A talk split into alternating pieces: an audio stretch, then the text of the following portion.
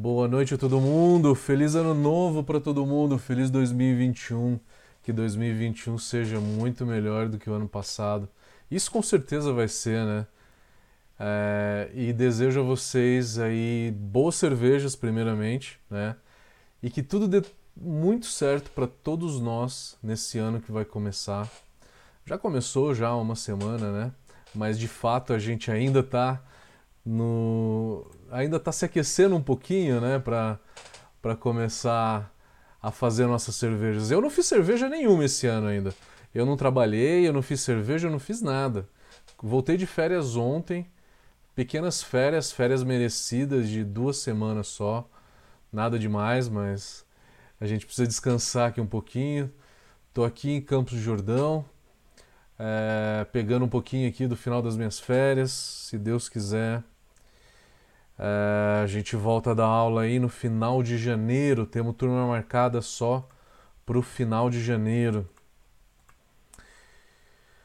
Bom, galera, é isso aí. Esse ano que passou foi um ano bem desafiador em todos os aspectos. Falando de Covid, falando de uma nova normalidade aí que todo mundo está chamando, né? A gente só sai agora com máscara, com medo de pegar Covid ou não. E eu, graças a Deus, eu não peguei ainda. Não fiz aquele teste sorológico para saber se eu, se eu já tive algum contato ou não, mas não tive é, nenhum sintoma, mas tive tios né, bem próximos que, que realmente tiveram. É, enfim, espero que tudo isso passe, espero que tudo isso melhore. Uh, espero que a economia melhore, é o que a gente está realmente esperando né, para esse ano. Falando de cerveja, falando de Brau Academy, o ano passado a gente foi obrigado a entrar uma, de uma forma muito mais, uh, muito mais intensiva nos cursos online. Já tínhamos dado alguns cursos online, mas no ano passado a gente foi obrigado a entrar e lançamos diversos cursos online e vocês que acompanham a gente sabem a quantidade de cursos que a gente já tem na nossa plataforma que estão gravados para que você consiga assistir sob demanda. Né? Um formato, a gente tem é, dois formatos de curso online, um que a gente chama ao vivo, é onde vocês podem interagir com o professor sob demanda. É aquele curso em que você vai lá e assiste o momento que você quiser. E o curso ao vivo também fica gravado para você assistir depois sob demanda. Então, falando do que a gente fez no ano passado, a gente deu muito curso online, tivemos curso de tecnologia, desenvolvemos novos cursos, é, participei de um congresso, um grande congresso, foi o maior congresso das Américas, World Brewing Congress, que foi totalmente online, foi em outubro, onde que eu apresentei a calculadora de amargor. A calculadora já está lançada, está no site da Brau Academy. Se você entrar lá em software, você recebe um e-mail automático onde que você consegue baixar a, a, calculadora. Tem todos os vídeos no YouTube da Brown Academy. Então foi uma coisa boa que durante a pandemia consegui focar um pouquinho mais num projeto que estava aí né, há três anos na gaveta, meio que querendo sair, mas eu não tinha tempo por conta das viagens por conta do, da quantidade de aulas que eu estava dando e consultoria. Enfim, ficar em casa teve um benefício aí. É, recebi uma comenda, comenda pelos serviços prestados à comunidade cervejeira. Recebi a, a comenda foi no final do ano, por volta de outubro. Já fiz um vídeo agradecendo a todo mundo comendador agora. Porra, galera, valeu, graças a vocês, obrigado. Isso só motiva a gente a fazer de 2021 um ano ainda melhor. E o que, que vocês podem esperar da gente nesse ano? Primeiro, continuar fazendo os cursos com a qualidade que vocês sempre veem, continuar desenvolvendo a calculadora de amargor. Foi lançada a versão 1.0. Eu já fiz a versão 1.01 que é fazendo algumas pequenas correções que eu vou aperfeiçoar um pouquinho mais, eu vou mandar para todo mundo que está na lista de distribuição para receber essa nova versão. Então, a versão da calcu a calculadora ela vai continuar evoluindo. Se eu conseguir testar ela, se a USP abrir, né, o laboratório da USP abrir, eu vou conseguir testar a calculadora e vou conseguir incluir mais fatores que influenciam o amargor dentro da nossa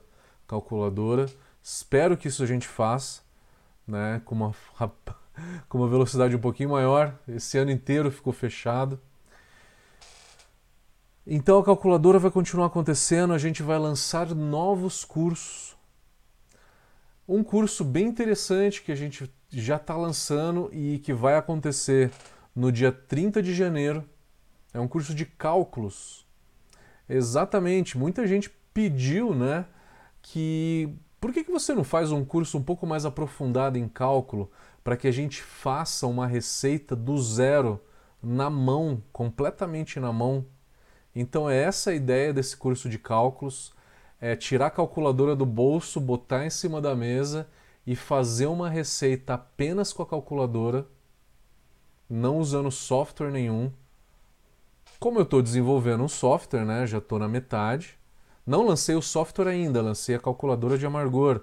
O software vai vir depois, porque a calculadora de amargor é apenas um módulo do software. Tem água, tem malte, né? tem é, levedura, tem outras calculadoras dentro do software. Como eu iniciei o software, então eu já estou com essas contas da manga, né? Já desenvolvi todas elas, falta afinar uma coisa ou outra. O software vai sair esse ano, porque pelo jeito esse ano a gente vai ficar um pouco em casa ainda. É, então vou acabar desenvolvendo algumas coisas aí esse ano. E esse ano vai ser um ano de criação, cursos novos, curso de cálculos. Junto com o curso de cálculos, a gente vai lançar um curso de um software que muita gente está usando, que é um software gratuito chamado Brewfather. Aonde eu vou dar aula, todo mundo pergunta: Mateus, já avaliou o Brewfather? Como que é o Brewfather? É legal ou não? Vamos falar dele então? Espere um, um, um curso de Brewfather. Vai ser no dia 30 de janeiro também, junto com o curso de cálculos. No final de semana todo, dia 30 e 31, a gente vai ter cálculos, a gente vai ter cálculos de uma forma geral, cálculo de densidade, de levedura, todos os cálculos que você tem dentro no software.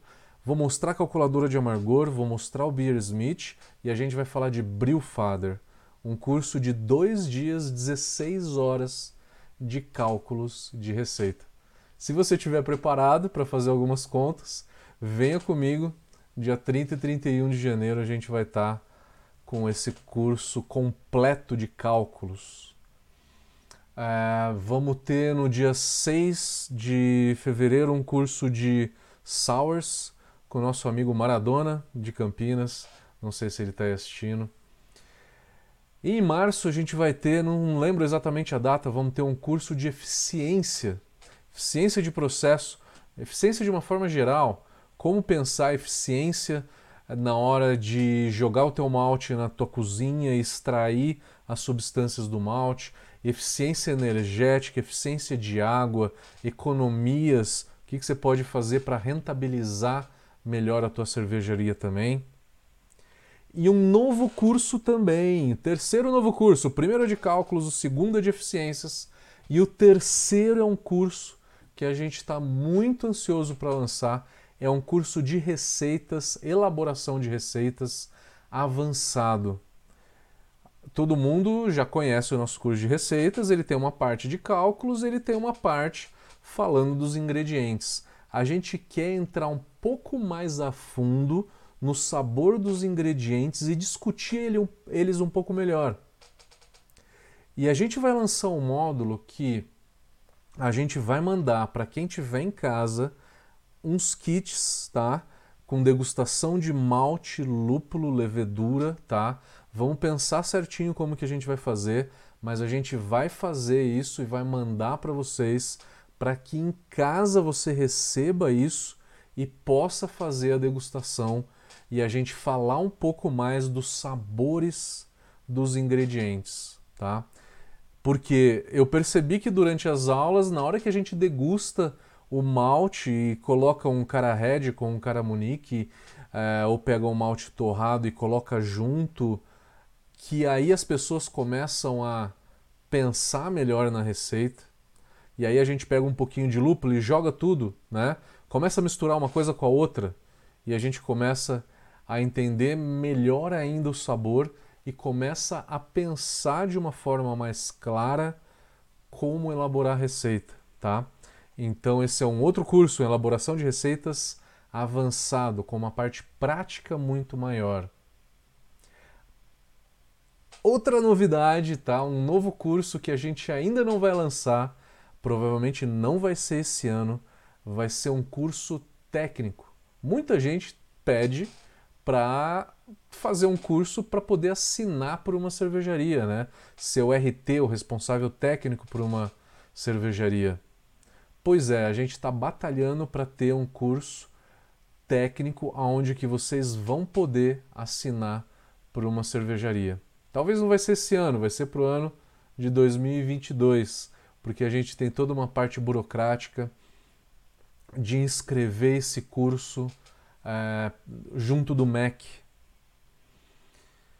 Mais novidades que a gente vai ter? Bom, a gente tem três congressos esse ano, três, três congressos grandes. É, o congresso da SBC, que eu participei no ano passado como, como palestrante. E eu ainda não sei se esse ano eu vou participar, ele vai ser em junho. A gente tem o congresso da MBAA, também nos Estados Unidos, que vai ser final de outubro, 28 a 30 de outubro. Também não sei se eu vou participar. Eu acho que eu vou para um outro congresso que eu nunca fui, porque a SBC e a MBAA eu sempre fui, sempre participei, dei palestra nos dois. É, eu quero ir para o Great uh, Conference. Uh, como é que chama? Craft Beer Conference, que é ele não é o maior congresso técnico, mas ele é o maior festival cervejeiro dos Estados Unidos, que eu ainda não conheço. Quero ir lá para conhecer cerveja, conhecer também esse congresso, tem uma parte técnica aí, então eu quero tentar é, participar como palestrante nesse congresso, mas eu acho que eu vou com certeza, pelo menos para assistir. A EBC não vai ter congresso esse ano.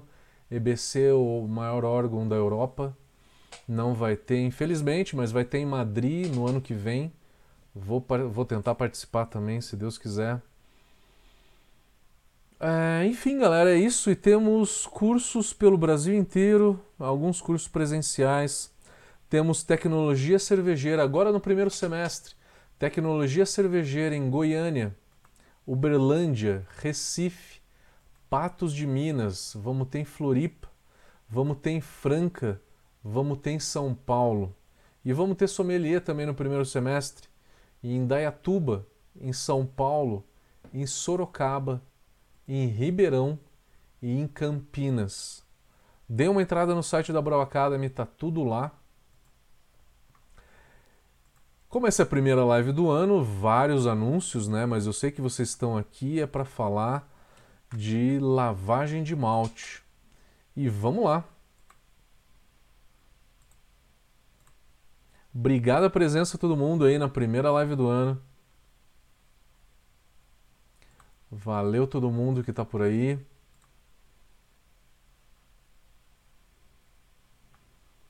Vamos lá, deixa eu pegar a apresentação aqui. Vamos falar de lavagem de malte. Maravilha!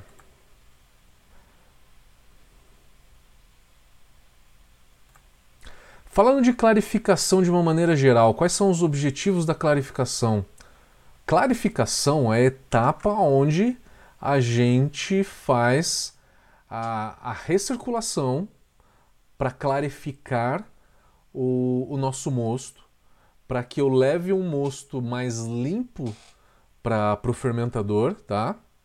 Então, durante a etapa de clarificação, eu tenho a recirculação e tenho a lavagem do malte. Muita gente chama essa etapa de filtração.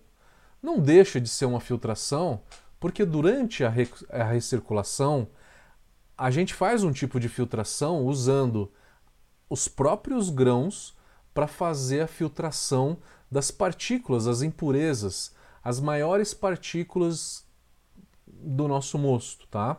Então, também é um tipo de filtração. Só que tecnicamente a gente chama essa etapa de clarificação. Falando de clarificação, então, por que, que a gente faz a clarificação?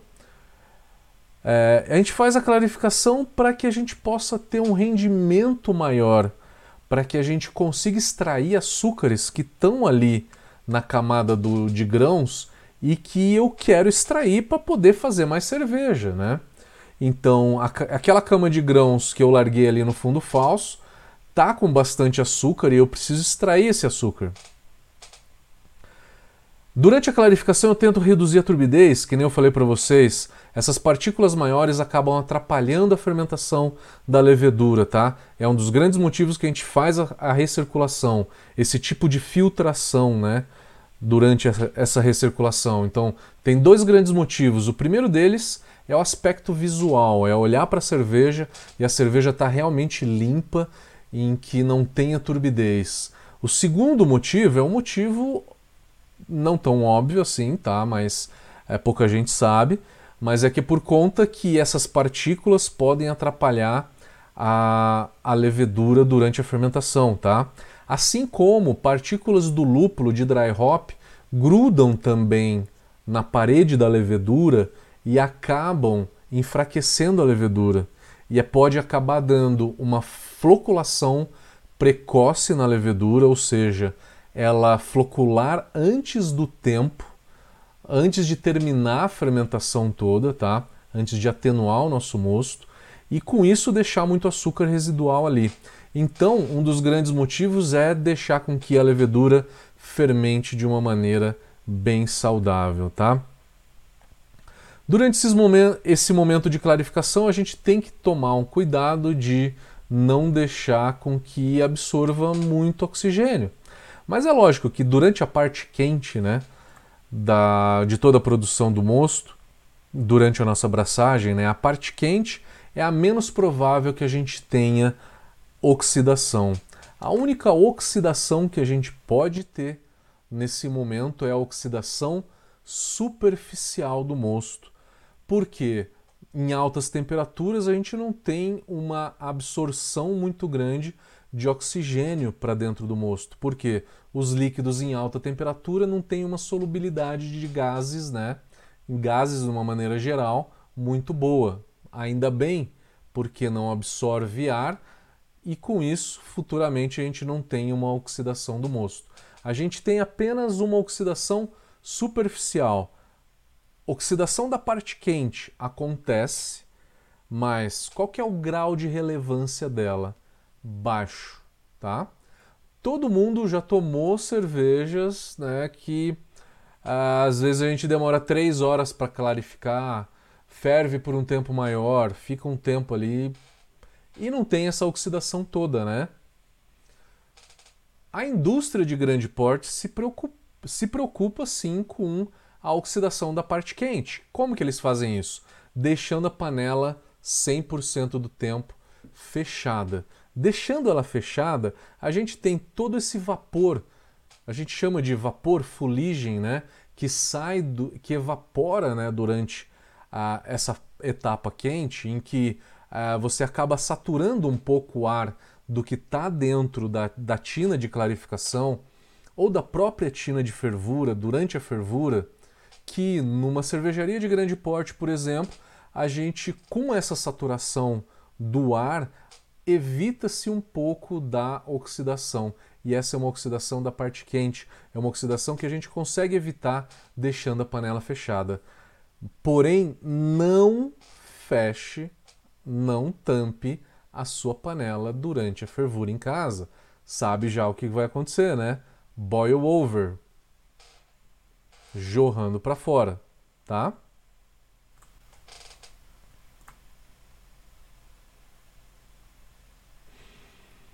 A tina de clarificação, numa indústria grande, ela é a mais larga possível. Tá? Ela tem que ser realmente larga para que a camada de grãos gire e fique aí em torno de 25 centímetros de profundidade. De 25 a 40, tá? Não muito mais do que 50 centímetros. Talvez seria o máximo do máximo, né? é, mas o ideal seria ficar por volta de 25, 30 centímetros a profundidade da camada de grãos. Então, numa cervejaria de grande porte, as tinas de clarificação elas são mais largas do que a de mostura, do que a de panela de fervura. É um erro muito grande que, se vocês são de micro cervejaria, vocês sabem, ou podem até ter uma tina de clarificação que não é tão larga assim. E aí isso vai te acarretar em problemas como entupimento. É um dos maiores problemas em confecção de equipamento hoje de cozinha é, que a gente tem no Brasil. Falta de conhecimento do fabricante, aonde que não dimensiona corretamente a largura, o diâmetro da tina para que você possa fazer uma clarificação melhor, tá? O ideal tem algumas contas, tá? Que eu não vou entrar hoje no detalhe, eu não tenho tempo de entrar hoje no detalhe. Se quiserem me perguntam depois. Quem já fez os cursos de tecnologia cervejeira, eu falo bastante neles. É... Quem quiser depois eu posso passar os slides, fiquem à vontade para me chamar no WhatsApp, tá? Então tomem cuidado, quem está uh, quem tá iniciando uma cervejaria agora, é muito importante saber dimensionar essas tinas para que você consiga filtrar a tua cerveja, clarificar a tua cerveja com uma facilidade um pouco maior. Cervejaria de grande porte tem o que a gente chama de filtro prensa. Filtro prensa é um tema para uma live, né? Eu vou, vou botar aqui no, nas minhas próximas lives um, um tema de filtro prensa, que é para vocês conhecerem como que as cervejarias de grande porte fazem. Elas moem o malte pó e aí filtram com um tipo de filtro que ele é, não é um fundo falso, ele tem uma porosidade bem fininha, né? Se eu moer pó, o meu malte, eu preciso de um filtro bem fino para que eu possa reter as cascas é, e com isso filtrar o meu bagaço, né? Não precisa nem falar que o filtro prensa é o que mais tem eficiência. E o caseiro? O caseiro ele vai usar ali é, uma bazuca, talvez seja prático, né? A, a bazuca tem uma área menor do que o fundo falso. Comparando então bazuca com fundo falso, o fundo falso ele acaba sendo uma melhor opção para o caseiro porque ele tem uma área filtrante maior. A bazuca é mais prática, lógico. O biabe ele também pode ser, o cesto ele pode ser uma forma de filtração também. Como que é uma tina filtro numa cervejaria? A gente tem é, o fundo falso, né? Claro. Não se usa bazuca em cervejaria, justamente por conta desse motivo bem prático, né? Que eu falei que o fundo falso ele tem uma área filtrante bem maior, tendo uma área filtrante maior, eu tenho menos entupimento, eu tenho uma vazão melhor durante a clarificação, eu consigo clarificar muito melhor e tudo acontece muito mais fácil do que se eu tivesse uma bazuca, né? Eu tenho fundo falso e eu tenho o que os ingleses chamam de facas. No Brasil se chama afofador de mosto, tá? Então você pode encontrar com esses dois nomes, tá? É, são equipamentos que ele, ele realmente parece uma faca em que você vai girando, né? Você gira é, durante a, a, na hora que você está transferindo o malte para a tina de clarificação, ela fica girando para homogeneizar tudo e poder assentar de uma maneira mais uniforme todos esses grãos. Então, é, no começo ela, ela gira para homogeneizar na indústria de grande porte, essas facas têm regulagem de altura, coisa que numa micro cervejaria pouquíssimos equipamentos têm. Geralmente essas facas são lá embaixo, que se você girar elas, vai turvar completamente o nosso mosto, tá? Mas os melhores equipamentos, equipamentos mais top de linha, estamos falando de Egisa, é, Zegla, entre outros aí, é, um ou outro tem, tá? É, que, que aí com isso você pode acionar essas facas durante a clarificação. Exatamente, na hora que eu estou lavando o malte. Ah, mas isso vai turvar. Nem tanto, tá? Depende da altura das facas. Se as facas fizer, ficarem a 5 a 5 centímetros do fundo falso, elas vão começar a turvar um pouquinho. A 8, 9 centímetros de altura não turvam. E eu girar essas facas durante a lavagem, eu aumento a eficiência, aumento a extração, porque eu quebro os, quebro os caminhos preferenciais que a água cria na hora que começa a passar pelo mosto, né? Quebrando esses caminhos preferenciais, eu acabo extraindo mais açúcares. Eu aumento a eficiência dessa forma. Então, muita gente é, joga água ali é, com muito cuidado para não mexer a camada de cima. A camada superficial da clarificação, gente, não turva o mosto. Só vai turvar o teu mosto, se você é um caseiro, se você pegar um jarro de água, né, numa jarra, e jogar e ficar com ela caindo num ponto fixo. Caindo num ponto fixo aonde que vai cavando e chega até o fundo falso. Tô dando um nó na cabeça de muita gente, né? Quebrando alguns paradigmas aí. Se você pegar uma, essa jarra de água e ficar e jogar por cima do teu malte de uma maneira fazendo um zigue-zague, você só revira a parte de cima do malte não turva o teu mosto, porque você não chega no fundo falso e você ainda aumenta um pouco da eficiência, tá? Então, fazer uma paródia, né? É, fazer uma analogia de como que é na grande indústria, né? Eles mexem a parte superficial durante a lavagem para que aumente a eficiência e não turve. Em casa você pode fazer isso jogando água superficialmente mexendo um pouquinho a parte de cima do malte, que você não vai turvar. Se você turvou, é porque você chegou a menos de 7 centímetros do fundo falso, tá? Aposto que muita gente vai tentar. E tentem mesmo, galera. Tentem mesmo, tá? Eu já fiz isso muitas vezes quando eu faço cerveja em casa.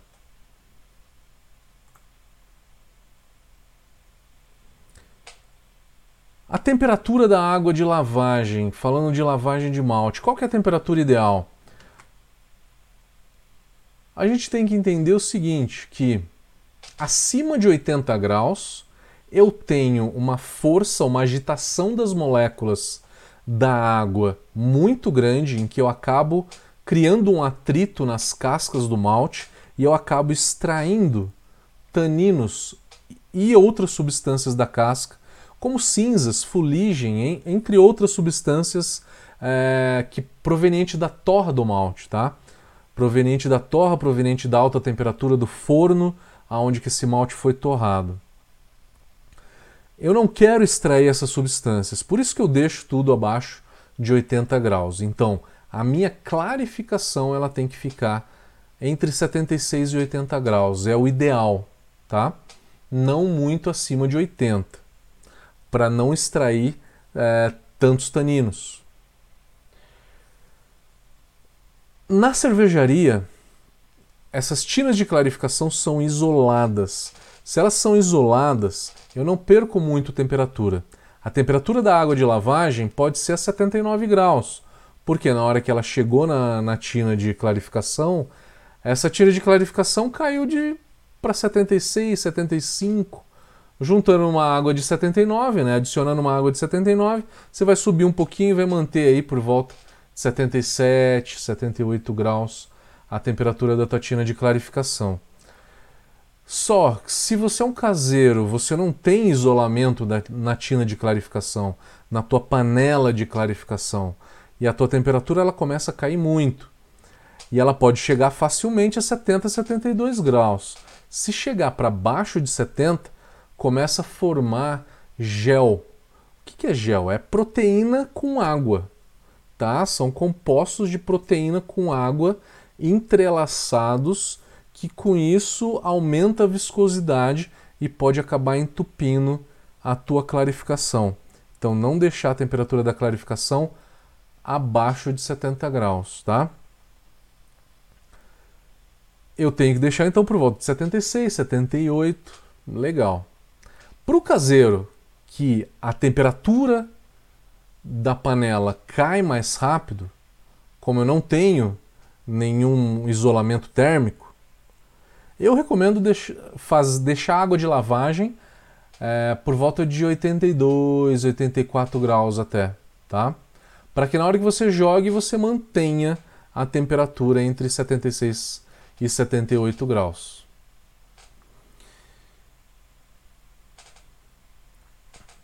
Importante também falar, comentar aqui da, da relevância de você, se porventura, subir um pouquinho a temperatura da água de lavagem. Eu já fiz alguns testes em casa porque eu queria testar a, o impacto disso, né? De lavar a minha cerveja com uma água de 80 a 85 graus. Então fui lá, esquentei uma água 85 até 88 graus e fiz a minha lavagem. Fiz uma lavagem numa cerveja Pilsen. Numa Pilsen que tem malte claro, não tem muito tanino na casca disponível para ser arrancado. A percepção foi praticamente nula de taninos, tá? Só que eu, aí eu fiz por, em várias cervejas, né? Fiz uma Pilsen, fiz numa IPA, fiz em uma American Blonde, fiz numa Red Ale e fiz numa Stout. Aonde eu quebrei a cara foi na Red Ale e na Stout. Na Red Ale e na Stout vai malte caramelizado, malte escuro, né? Que por esse malte ser escuro é mais fácil de se arrancar tanino da casca. Na Stout foi onde que mais subiu a adstringência, onde que eu tive mais adstringência, fazendo uma lavagem a 88 graus, tá? Então, é, só para vocês saberem a importância disso. Numa cerveja clara, lógico que extrai, mas não extrai uma quantidade absurda. Numa cerveja que vai malte caramelizado escuro ou que vai malte torrado, essa extração é muito maior, tá? Curiosidade para vocês.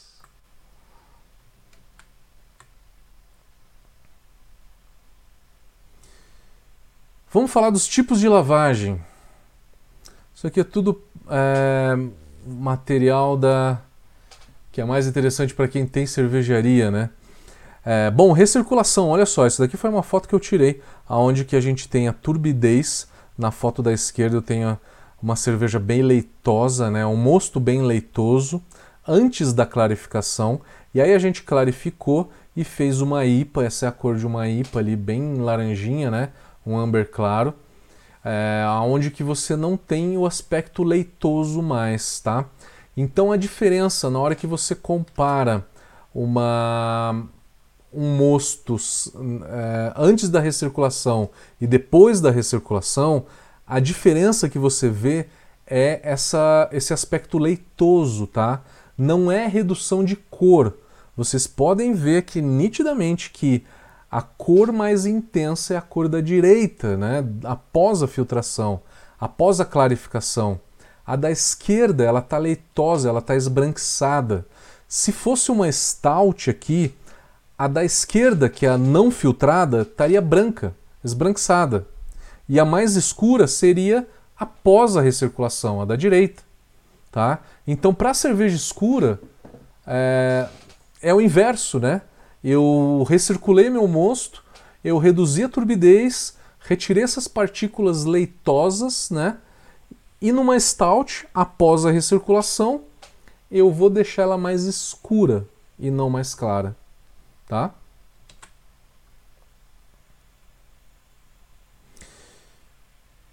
Vamos falar agora sobre a lavagem, tá? A temperatura de lavagem a gente já falou.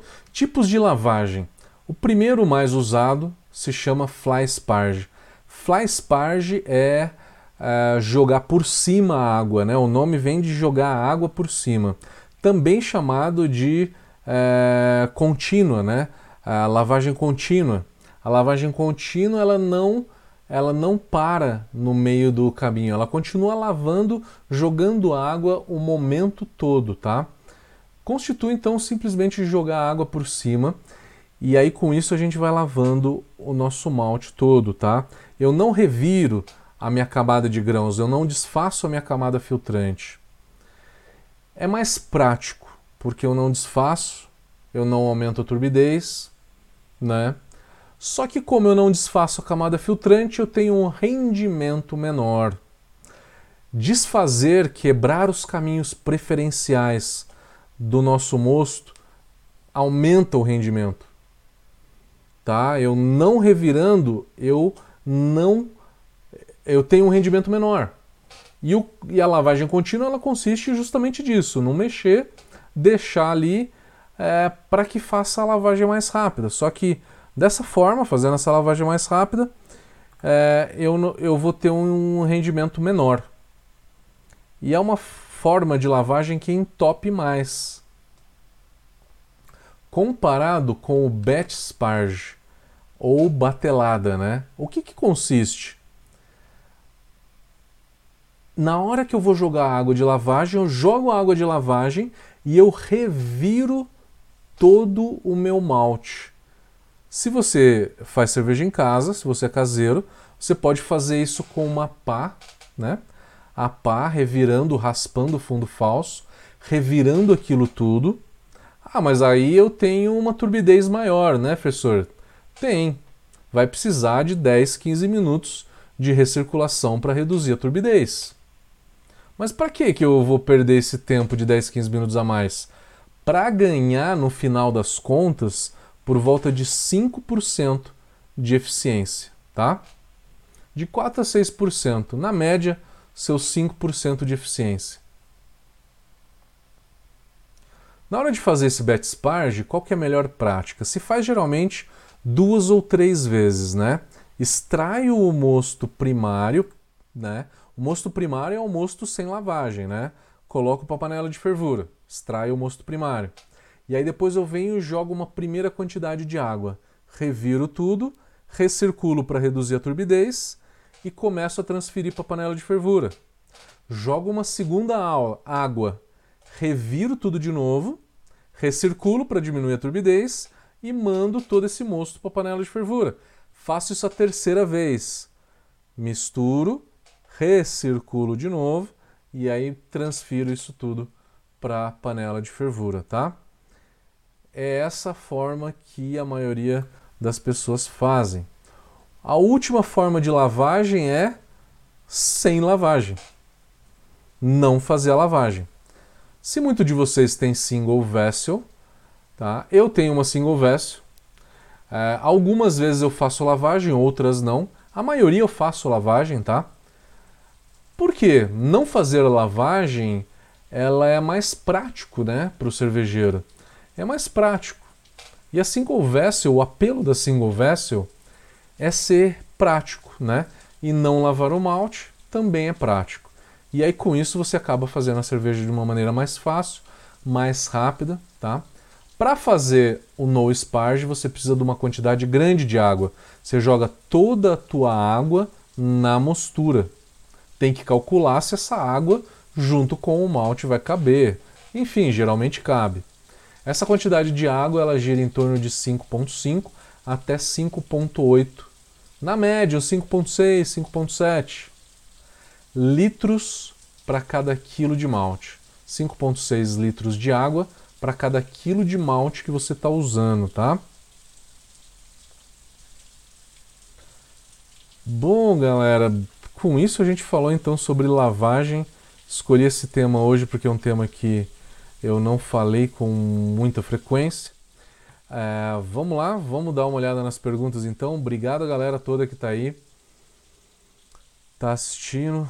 Estamos aí no YouTube, estamos no Facebook e Instagram. Vamos começar aqui pelo Instagram. Se Instagram tem perguntas. Não temos perguntas no Instagram, temos uma.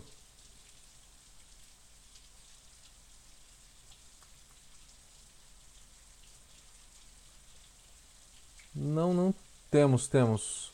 O Thiago Jonas, Thiago Jonas está perguntando: o senhor também é desenvolvedor de software? Eu não desenvolvo software, eu, eu faço as contas só, na verdade. E eu, eu tenho uma, um conhecimento muito bom em Excel. Por isso que eu fiz a calculadora de, de amargor em Excel. E eu vou desenvolver esse software todo em Excel e em VBA, tá? É, porque eu trabalhei em banco muito tempo, né? Trabalhei 13 anos em banco, trabalhava com planilha, banco de dados, em Access, Excel e tudo mais. E eu vou fazer isso em Excel. Então vai sempre sair uma versão em Excel e também a gente vai fazer isso na, na web, tá? É, não sei se esse ano, eu acho que mais para frente a gente vai a gente vai desenvolver isso na web também, tá? Que aí vai ser um, um serviço por assinatura, tá? A planilha de Excel vai ser gratuita, mas o serviço por assinatura, a gente vai fazer uma assinatura anual, um precinho ok, só para pagar o desenvolvimento que eu já cotei, ele é, é um pouquinho salgado, né? O Mozabir está perguntando: e para quem usa Biab e faz lavagem para aumentar a eficiência? Boa pergunta, eu não falei sobre Biab, né? É, eu falei rapidinho, né? Biab é, uma, é um saco que o melhor material seria o voal, né? Porque é um material sintético, né? É, melhor que não seja de algodão. O algodão pode deteriorar, criar fungo, enfim, diversas coisas. É, usa um voal, tá? um material sintético para fazer teu biabe. É, o teu biabe ele pode ser em forma de saco, né? Ou ele pode ser um cesto de inox.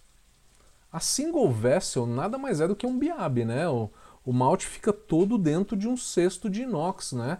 Aonde que eu consigo lavar, jogar água por cima. Eu acho que só o de voal, dependendo do, do equipamento, a gente não consegue lavar. Mas se você conseguir suspender o saco e fazer a lavagem, você aumenta muito a eficiência. Aumenta muito. A diferença é 15% de eficiência de um biab sem lavagem para um biab com lavagem, tá? É uma diferença realmente muito boa, tá? Celão, meu amigo. É, o Celão tá falando, boa noite, mestre. Ainda não troquei meus plantões. Tá vendo a live do plantão dele. Pô, fica tudo gravado depois, meu amigo. Fica tudo lá no YouTube, no Facebook e no Instagram, lá no IGTV. Feliz 2021 para você, meu amigo. Tudo de bom, cara. Tudo de bom. Forte abraço a você, um dos caras que mais acompanhou nossas lives aí. Gustavo Picelli, meu querido, tô voltando para Campinas aí em breve. O Gustavo está perguntando é, quanto à velocidade da clarificação. Um bom ponto, né? Succionar o mosto com a bomba numa velocidade alta pode deixar açúcar preso no bagaço. O Gustavo aqui está tá levantando um dos piores problemas que se tem hoje em micro cervejaria. O que, que é? É, na hora que a gente tem ali a camada de grãos ali toda feita, né? Na micro cervejaria você tem uma bomba que, que suga esse líquido, né? E se você ligar essa bomba uma potência muito alta, eu vou criar uma sucção no fundo falso. E aí as cascas do malte que estão meio soltinhas, elas achatam. E com isso entope e com isso entope. Então, se você tem uma bomba que pode criar uma sucção na camada de grãos, você pode entupir muito fácil a tua camada de grãos. Se você é uma micro cervejaria, o segredo aí é o seguinte: é ir aumentando a velocidade da tua bomba, tá? Ela tem que ter um inversor de frequência de qualquer forma, porque senão você não consegue clarificar vai aumentando a intensidade da bomba até o momento em que você vai sentindo qual que é o ponto que a partir dali ele vai entupir. Se entupir, bet sparge, né? Faz aquela lavagem por baixo. Como é que eu faço bet sparge em micro cervejaria? O teu equipamento ele tem que ter a possibilidade de jogar água por baixo do fundo falso, que é só assim que você consegue revirar toda a camada de grãos e quebrar aqueles caminhos preferenciais, resolver um entupimento, então é, jogar água por baixo do fundo falso é a maneira de fazer o bet sparge e de resolver entupimento se você é uma micro cervejaria? Boa pergunta, Picelli, meu amigo. Então, qual que, mas aí qual que é o melhor dos mundos numa grande cervejaria? Isso é problema? Não. O melhor dos mundos é o seguinte: o mosto cair com a gravidade, passar pela camada de grãos apenas pela gravidade. Passou para baixo do fundo falso e aí cai num recipiente que ele não tem pressão nenhuma nele, e aí que vem uma bomba e coleta esse mosto, tá? esse recipiente ele tem um sensor de nível, chegou, encheu, a bomba liga, coleta e joga para a panela de fervura. Tudo isso sem criar sucção nenhuma no fundo falso, tá? Então o melhor dos mundos é o mosto ele cair com a gravidade apenas, tá?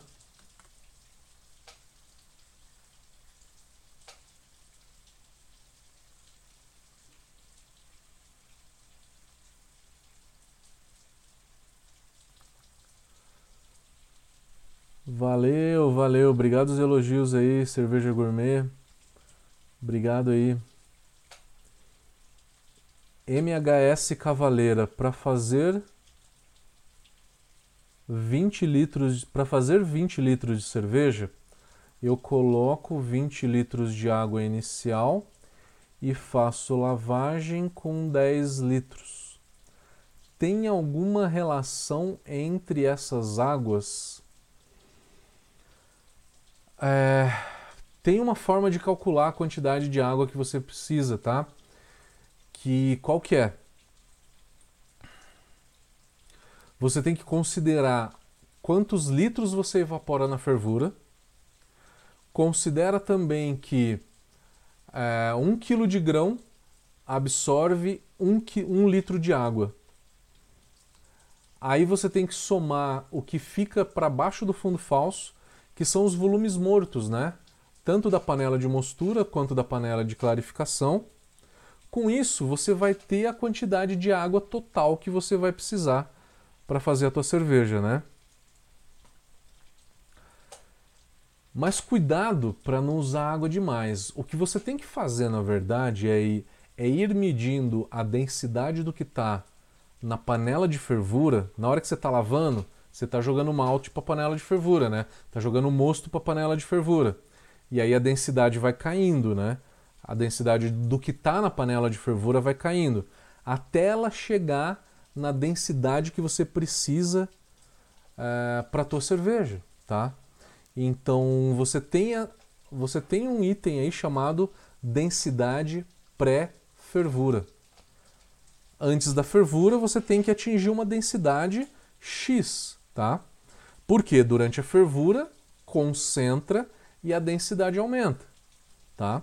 Então, vai medindo a densidade da panela de fervura até atingir a densidade que você precisa, e aí você vai conseguir ser mais assertivo quanto a, a OG da tua cerveja, tá?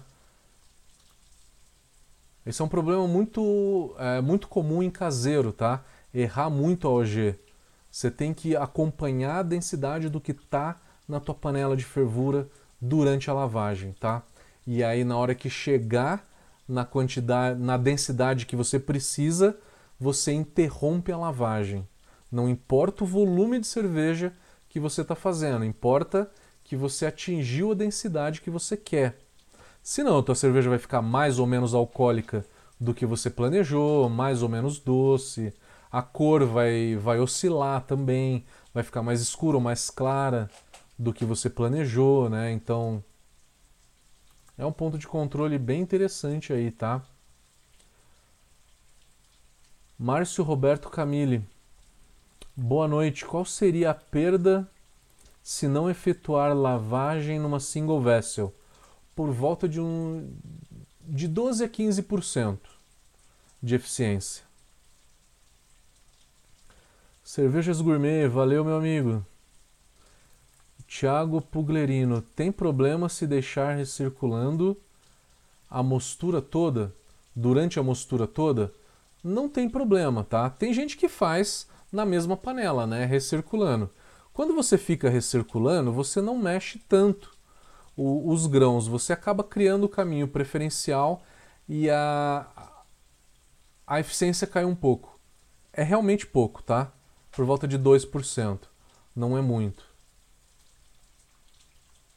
Para fazer em casa não é problema, né? Mas esse é o motivo porque cervejaria não tem esse processo, né?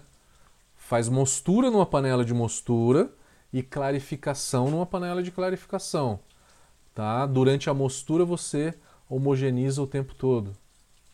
Mozabir, qual a melhor forma para nós caseiros calcularmos a densidade pré-fervura? A densidade pré-fervura depende do teu equipamento de fervura, depende da tua panela. Por exemplo, você faz uma cerveja, a densidade pré-fervura estava em 12, 12 bricks, né? Geralmente a gente usa o refratômetro, 12 bricks. E aí depois da fervura foi para 13, 13,5, 14, né? é de 1 a 2 bricks que aumenta a densidade. Em micro cervejaria é 0,5 ou 0,6. A evaporação é muito menor. A evaporação em micro cervejaria é por volta de 6%.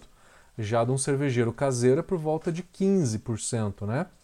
Então você tem que ver, mede em uma abraçagem qual que é a densidade que aumenta, né?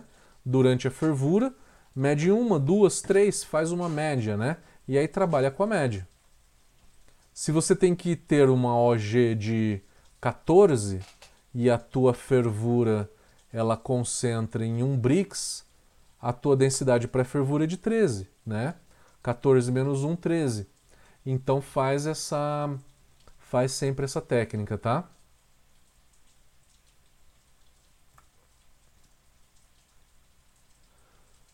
É isso mesmo, Tiago. Tiago, é, é medir a densidade não da, do mosto que está saindo da panela de clarificação, mas a densidade do que está na panela de fervura, tá?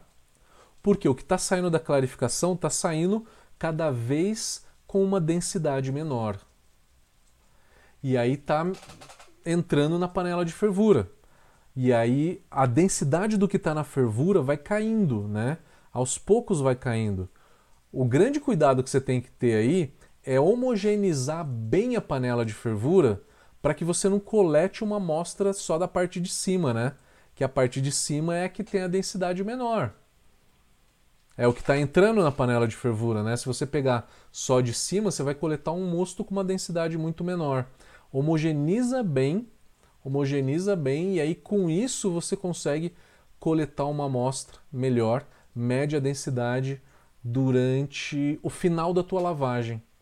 E aí, na hora que chegou na densidade pré-fervura que você quer, interrompe a lavagem.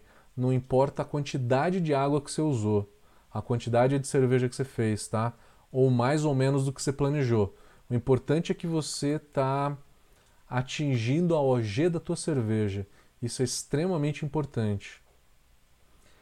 MHS Cavaleira, nas últimas braçagens, deixei perdi, perdi mais água e tive OGs mais altas.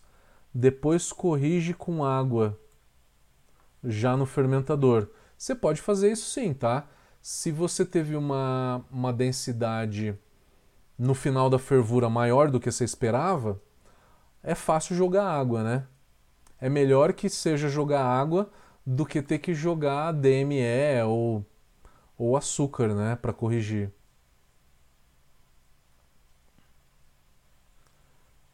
Maravilha. Facebook, eu já chego no YouTube, tá? No Facebook a gente tem o Marcelo que está falando que ele faz sempre a lavagem em 75 graus e está formando gel. Vai aumentar para 78. É, Marcelo, se você é caseiro, aumenta para 82 a 84 graus, tá? Porque aí na hora que você joga essa água na tua panela de clarificação, é, essa panela de clarificação não tem isolamento. A temperatura não vai não, não vai ficar os 85 graus, tá?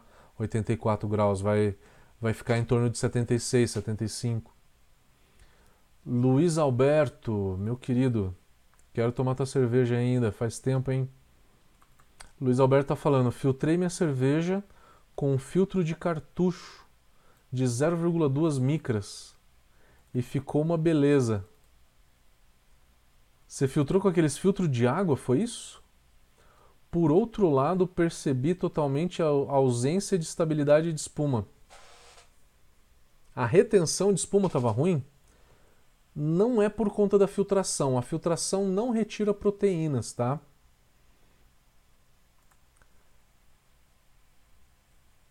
Não tem a ver, então, não tem a ver com a filtração, tá? Coloca um pouquinho mais. Se você está fazendo uma Pilsen, coloca um pouquinho de, de Carapils, por exemplo, tá? Carapios ele tem mais proteína e acaba aumentando a retenção de espuma. Ou usam malte seis fileiras, que tem mais proteínas também.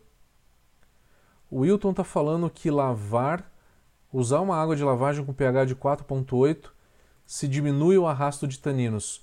Não precisa chegar a 4.8, tá? O pH da água de lavagem tem que ser abaixo de 5.7. Porque acima de 5.7 por causa do pH, a solubilidade dos taninos aumenta exponencialmente, tá? Então é por isso do 5.7, tá? A água de lavagem aí por abaixo de 5.7. Entre 5.7 e 4.8 não vai ter muita diferença, tá?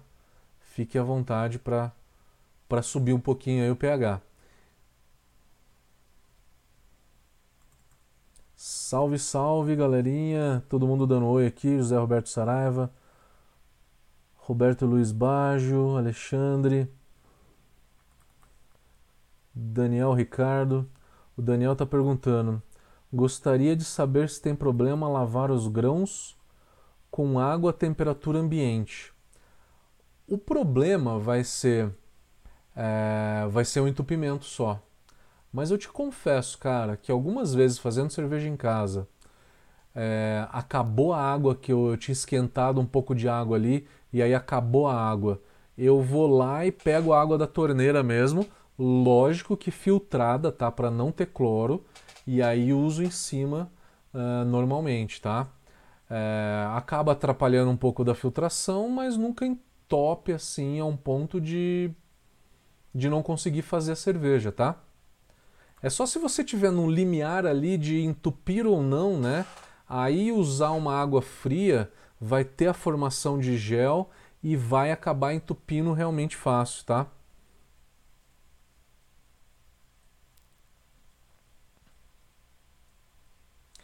Rafael Magalhães. Se eu quero preservar as enzimas para fazer uma nova cerveja de menor densidade com o bagaço do malte, eu posso fazer a lavagem a 68?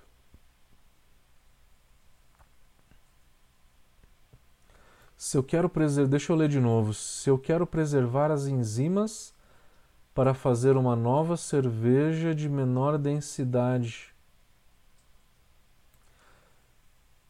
Então você está falando de não subir a temperatura para a temperatura de mash out e fazer a lavagem a 68 graus, para não desnaturar a beta-amilase, por exemplo, né? Na verdade, o que, o que eu entendo que você está querendo fazer é o double mash, né? Double mash, é, você está fazendo uma cerveja bem alcoólica, eu imagino, que você está usando malte, aí faz, é, por exemplo, uma Russian Imperial Stout, né? Quero fazer uma Russian Imperial Stout 100% malte, sem usar açúcar, sem usar DMA nem nada, né? Aí eu vou lá, faço um mosto bem concentrado, extraio o mosto primário, e aí eu faço a lavagem e faço uma stoutzinha normal, né? Mosto primário para uma Russian Imperial lavo o malte e separo em uma outra panela e faço uma stout com uma graduação alcoólica menor. Não é isso que você está tentando fazer, Rafael? É, se for, as enzimas já atuaram, tá? Na hora que você fizer a lavagem para extrair o mosto para stout menos alcoólica, é, o amido já está quebrado ali, tá? Você não precisa preservar as enzimas por conta disso. Só me fala se eu entendi isso, se é isso que você estava querendo fazer ou não. Tiago Henrique, boa noite. É, nessa semana passei por um sufoco. Tive um problema na panela de mostura e quase fiz fervura com os grãos com os grãos junto. Por falta de panela. O que isso acarretaria? Teve um problema na panela de, de mostura e quase fez a fervura. Você quase fez, mas isso é qual temperatura? Se você fez a fervura com os grãos, o que, que você está fazendo? Uma decocção, né? A decocção extrai taninos? Extrai. Extrai muito tanino assim? Não. Se for numa Pilsen, numa cerveja clara, não vai extrair muito tanino, não. Se for numa cerveja escura, aí vai, tá? Se vocês quiserem ter uma ideia de qual que é o nível de tanino que tem numa, numa cerveja clara por conta de decocção, é só tomar uma Urkel, por exemplo, ou a Czechvar, qualquer Pilsen tcheca, tá? Que eles realmente fazem por decocção até hoje. Leonardo Tassoni manda um salve para a galera da Creche Cervejeira. Alexandre Damasceno, Campinas. Você é o melhor do Brasil. Salve para todo mundo, salve para todo mundo. Valeu, Wilton, obrigado. Canal Corredor Maluco. Boa noite. Falando em volume de água, o Beer Smith calculou 59 litros para bater com os números que você falou tinha que ser 61 litros. Confio no Beer Smith ou não? O cálculo do Beer Smith é bem correto, tá? Eu já fiz, tá? Eu acho que essa diferença de 59 para 61, ela é bem pequena. A diferença vai ser entra dentro do teu equipamento e aí você tem ali Dead Space Volume, que é o volume que fica o volume morto que fica embaixo da panela, tá? Eu acho que tá com esse nome em inglês, tá? Dead Space Volume, Dead Space Tan Dead Space, alguma coisa assim. Hugo Broering. Uma vez fiz uma blonde ale e a cerveja ficou muito viscosa após engarrafada. Não percebi isso antes do invase. Isso poderia ser por conta da lavagem com água em baixa temperatura? Eu acredito que não, Hugo. Eu acredito realmente que não. Eu acho que isso não dá uma viscosidade. O que para mim dá viscosidade mesmo é a aveia. Na hora que você toma uma oatmeal stout, por exemplo, tá? Aquilo para mim é viscosidade, que fica uma capa de gordura na língua, né? No céu da boca a Oatmeal Stout para mim tem bastante viscosidade, mas lavar com água fria, eu já fiz uma lavagem 100% água fria, tá? Em casa, não, eu tive problema lá com o meu aquecedor, eu não consegui esquentar a água de lavagem. Eu lavei 100% com água fria e foi uma Pilsen. Não senti viscosidade tão intensa, tá? Essa formação de gel não é tão forte assim. O Anderson Costa está perguntando qual a melhor método de aumentar a eficiência na lavagem no sistema single vessel. Melhorar a eficiência no single vessel, você faz o seguinte: é, durante a mostura, no começo da mostura, mexe bastante os grãos. Eu sei que vai estar tá recirculando ali o tempo todo, tá? Mas no começo mexe bastante os grãos. Com isso você consegue aumentar a eficiência eu consigo na minha single vessel entre 80% e 82%, tá? De eficiência.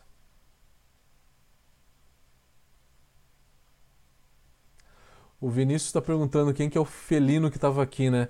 Era aqui em cima, né? Do, do lado de cá. Era a Maria, uma branca, um branca e cinza. Tava aqui em cima dormindo, mas já foi. E tem uma outra aqui, ó.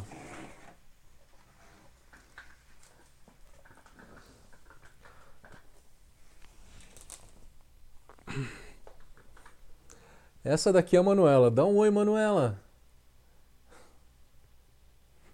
Tá aqui. Acompanhando nossas lives. As duas ficam aqui.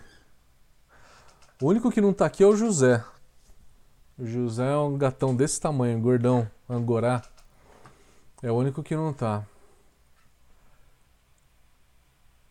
O José Roberto Saraiva está falando: não esquece de falar para reduzir o pH na água de espage. Eu acabei falando, né? Acabei falando agora há pouco, né? Para deixar o pH da água de, de lavagem abaixo de 5,7 por conta dos taninos, né? O Rafael Antunes está pedindo uma série sobre água. A gente ainda não tem. Estou pensando em qual série que vai ser a próxima. Eu não sei se é a carbonatação, se é a água, se é a fermentação. A água a gente tem um curso já, um curso bem completo já que está gravado. Alexandre está falando, você comentou que o lúpulo pode atrapalhar na eficiência da levedura na fermentação. É, atrapalha, enfraquece a levedura e a levedura fermenta menos, tá? Ela flocula mais rápido, atenua menos, né? Uh, o Alexandre está falando que ele usa First Wort Hop, que ele faz First Wort numa IPA. E se esse processo pode atrapalhar a fermentação? Nenhum lúpulo jogado na panela de fervura atrapalha a fermentação, tá? O First ele é jogado na, na panela de fervura, então não atrapalha não. Não atrapalha de forma alguma. O Anselmo está perguntando: se focarmos apenas em densidade pré-fervura, atingindo a densidade, terminar a lavagem, como, como você disse, e tivermos um volume pré-fervura abaixo do previsto, teremos que um IBU e EBC alterados. O que o Anselmo está falando é é, lembra aquela parte que eu falei média densidade pré-fervura e para de lavar na hora que você chegar na densidade. Se você fez menos cerveja, se é muito menos, é, o teu IBU vai alterar. Então aí você não jogou o lúpulo ainda. Você pode ir lá no software na hora e recalcular a lupulagem. Mas se você bateu a OG, o EBC, que é a cor, vai vai estar tá batido, tá? A única coisa é que se você fez menos cerveja, você tem que recalcular o amargor. O EBC, que é a cor, vai ser a mesma, o sabor, o dulçor, a graduação alcoólica, todas elas vão ser igual à cerveja que você planejou, tá? A única coisa vai ser o IBU então, né? O amargor que vai estar tá, que vai estar tá menor. O Tiago Afonso está perguntando: refermentação na garrafa aumenta em quanto álcool, né? 0,203%. Se você usa aí por volta de 5, 6 gramas por litro, por volta disso, tá? Não é muito nada. É pouco, né? O Luiz Alberto está falando. Cerveja pronta acabada teria alguma solução para corrigir a estabilidade de espuma? Ô Luiz Alberto, não tem, cara. É importante você identificar se o problema está na formação de espuma ou se está na retenção de espuma. Na hora que você toma essa cerveja, você sente ela formando CO2 na língua? Se você sente, ela está bem carbonatada, tá? Se ela tem bastante CO2 dissolvido ali e está formando bastante espuma, aí o teu problema é de retenção mesmo, tá? Mas eu estou falando isso porque algumas pessoas confundem, tá? Formação de espuma com retenção de espuma. Muita gente chegou para mim e falou assim: ah, essa, essa cerveja está com pouca retenção de espuma. Só que na hora que eu tomei ela, ela estava com pouco CO2 dissolvido, tá? ela estava pouco carbonatada. Então aí não é o problema de retenção, é um problema de formação, né? Que é por conta da quantidade de CO2 que está dissolvida, né? O Fábio Licastro está perguntando: viscosidade também com centeio? Centeio maltado você tem menos problema, tá? Você está falando da viscosidade se cair abaixo de 70 graus, né? É uma coisa, tá? É, é que tem o grão não malteado, ele tem viscosidade por conta do beta-glucano. O beta-glucano ele dá a, a viscosidade de qualquer forma. Não depende da temperatura, tá? Quando cai a temperatura, é a proteína que vai causar viscosidade. Então, se a gente usa muito flocos, tá, ou cereal não malteado, pode ter viscosidade. A exceção é para cereais que não tem casca. O trigo não tem casca. Trigo não malteado não aumenta a viscosidade. Se eu estou usando uma, uma aveia em flocos, não tem casca, não tem viscosidade, tá? Então depende, depende do que, que você está tá usando, tá? Se esse centeio ele tem casca ou não. Maradona na área. Maradona é o cara que vai dar o curso para vocês de Sour no dia 6 ou dia 7 de fevereiro. Não lembro, não lembro de cabeça. O, e o Maradona vai dar uma live, né, Maradona? Tá confirmado, né? A próxima live é terça-feira que vem. É o Maradona que vai falar, apresentando o curso de Sour aí pra galera.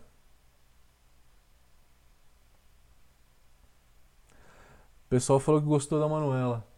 A Manuela é a Maria que subiu aqui agora, vocês viram, né? MHS Cavaleira. Agora há pouco você falou sobre uma lavagem com água a temperatura baixa. A cerveja pode ficar doce. É, se você lavar com temperatura baixa, não tem a ver com a cerveja ficar doce ou não, tá? Tem a ver com viscosidade. Se a tua cerveja ficou doce, doce demais, pode ser que a tua OG ficou muito alta. E aí tem muito açúcar ali. Ou você usou uma rampa de temperatura muito alta, ou a tua levedura não fermentou muito bem e deixou muito açúcar residual, a tua FG ficou alta. Aí pode ter dado resultado numa cerveja muito doce, tá? Tem que ver diversos aspectos. 10 metros quadrados.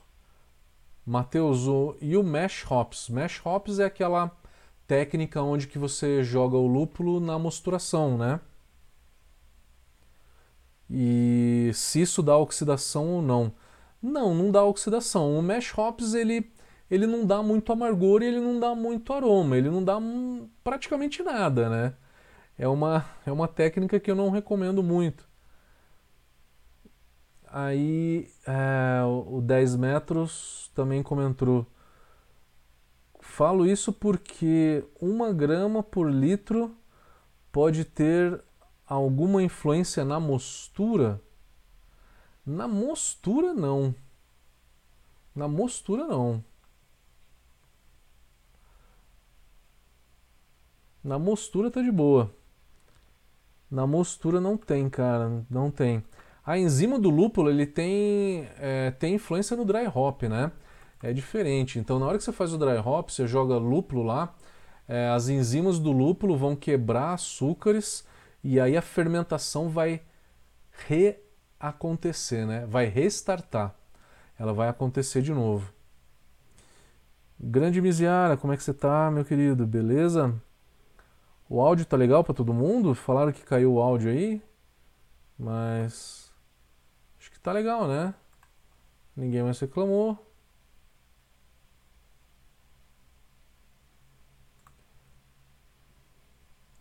É, vamos ver se tem mais perguntas. Tem mais perguntas no YouTube. Eu vou responder a última leva aqui de perguntas no YouTube e a gente já termina. O Ricardo Teles é, tá falando que fez uma German Pilsner em novembro e ficou levemente salgada. Usou água mineral de garrafão. Seria esse o causador? Você tem que olhar se essa água mineral tem uma quantidade de sódio muito alta. Eu acho que é quase impossível ter uma quantidade de sódio alta. Para ter o sabor salgado, tem que ter uma quantidade de sódio Na, tá? Você vai olhar ali na, na água na hora que você pegar a análise dela. Tem que ter uma quantidade de sódio acima de 100 ppm, é muita coisa. Eu não vi mais do que 40 ppm, tá? Em água mineral. Ricardo Nunes, se eu indicaria algum antioxidante. Antioxidante, o mais fácil né, para o caseiro é o ácido ascórbico, numa proporção de 300 ppm, tá? Para a indústria, é o Isona M ou qualquer produto à base de metabisulfito.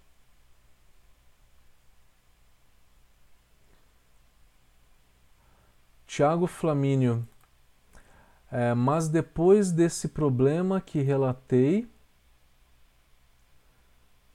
de fazer mostura sem tirar os grãos, pensei em fazer o teste. Eu teria menos trabalho. Deixa eu tentar lembrar qual que era a tua primeira pergunta, Thiago. Tá, achei, achei. Aonde que você subiu demais a temperatura da mostura, né? Você subiu demais a temperatura da mostura, você vai extrair, você vai extrair muito tanino, né? É, que teste que você falou? Pensou em fazer o teste? Teste, testar, experimentar, né? Você vai sentir muito pouco, viu? Ser sincero contigo. Você iria sentir muito pouca distringência. Tá? Mas no final, a tua cerveja ficou com muita distringência? O corredor maluco tá falando que 5.4 que é a razão de água malte. Para fazer o quê? Para fazer o no sparge? Para fazer o no sparge é por volta disso, tá? 5.5, 5.6. Para fazer no sparge. Flávio Padilha. Desculpa sair do tema, não tem problema, amigo, tamo aí. É, Para fazer mostura na temperatura de 65 graus, eu esquento a água até 70 graus e arrio o malte. Ele faz 100 litros. Se isso prejudica alguma coisa, prejudica nada, cara. Aumenta mesmo, é, é isso aí que você falou, é uns 4 graus de diferença. Então, se você quer fazer a 65, sobe para 69, 70 graus, arria o malte e maravilha. Não desnatura enzima, não acontece nada, cara. Manda ver. O Thiago Flamínio falou é, que eu falei que em uma cerveja leve o tanino não interferiria muito. Não interfere muito não. É, numa cerveja leve, na realidade, é, o malte claro ele tem pouco tanino disponível na casca, tá? Já o malte escuro, caramelizado escuro, ele tem pela temperatura, né, que, que ele é feito, né, durante a malteação, ele tem mais tanino disponível na casca para na hora que eu subir essa temperatura acima de 80 graus, eu extrair mais taninos, tá? Então, quanto mais escuro for o malte, mais eu consigo extrair esses taninos aí, seja em temperatura baixa, seja em temperaturas mais altas. Cervejas claras, então, você não extrai muito desses taninos, tá? Nem em temperatura baixa e nem em temperatura alta. Beleza? Rafael Antunes, minhas cervejas eu sempre faço rampa de 6272. Seria melhor fazer uma só em 66? Eu gosto. Aí é questão de, de realmente de, de gosto, viu? É, dá uma assistida na série de mosturação que a gente tem no YouTube. É, e aí a gente fala de diversas rampas, o porquê de fazer alfa-milase, o que, que acontece se eu não fizer a alfa-milase. Né? Para ser bem sincero, eu prefiro fazer 6272. Mas fazer uma single uma single infusion, né, que é uma rampa só, É que nem os americanos fazem. Entre 66, 67, 68, fazer uma rampa só e depois sobe para mesh out. A diferença de eficiência é quase nenhuma. A diferença é a quantidade de açúcares fermentáveis. Eu falo isso naquele, num vídeo chamado alfa-milase, que está dentro da série de mosturação. O Wilton está falando, o cara da cerveja fácil disse que trocou as mangueiras de silicone e a retenção de espuma voltou ao normal.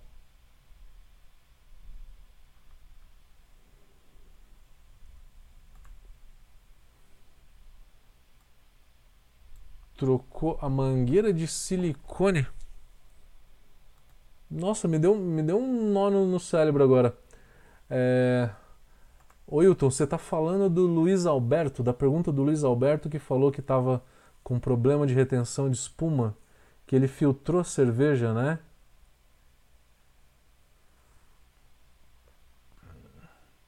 Eu não consegui ler esse, esse comentário do Luiz Alberto que que ele usou a mangueira de silicone e deu diferença. Mas eu acho que a mangueira de silicone não daria diferença por conta da retenção de espuma. Não acho que daria, tá? Na minha opinião. Porque não solta nada, né? Não tem nenhuma interferência maior nisso, tá? Tiago, valeu, Tiago.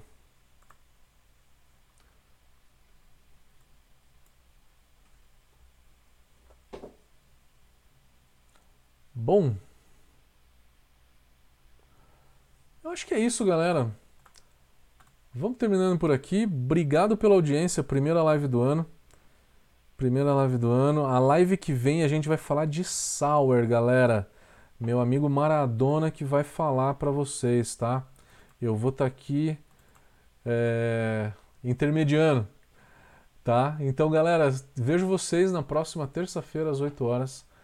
O meu grande abraço a vocês e que esse ano seja realmente muito melhor, porque a gente merece e a gente vai trabalhar para isso, galera. E contem com a gente, viu? Brau Academy 2021, tamo junto. Valeu!